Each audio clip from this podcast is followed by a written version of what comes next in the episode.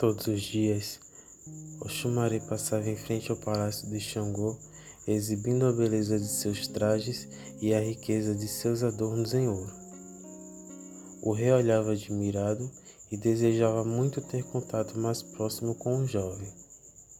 Porém, conhecia sua forma de não deixar ninguém se aproximar. Xangô então resolveu preparar uma armadilha e para isso mandou que simulasse uma audiência real e chamasse um chumaré, afirmando que era uma ordem para todos os moradores do reino. Obediente às ordens do seu soberano, o chumaré compareceu pontualmente no dia determinado. Chegando lá, estranhou o vazio, já que a ordem tinha sido dada a todos os súditos. Pensou em voltar atrás, imaginando que poderia ser um truque mas era tarde. Os soldados o levaram imediatamente à sala do trono. Ao aproximar-se do rei, prostou-se ao chão, como já era hábito. Ao erguer a cabeça, percebeu um gesto bruto de Xangô, dirigindo aos soldados que imediatamente passaram a fechar todas as portas e janelas da grande sala.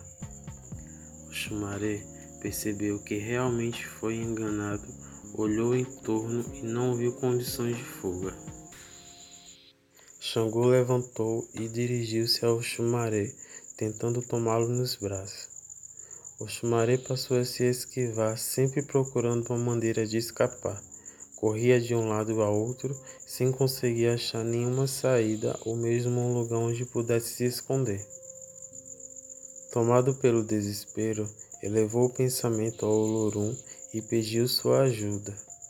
Olorum, sensibilizado pela prece de Oxumaré, transformou-o em uma serpente no instante que era apertado pelos fortes braços do rei.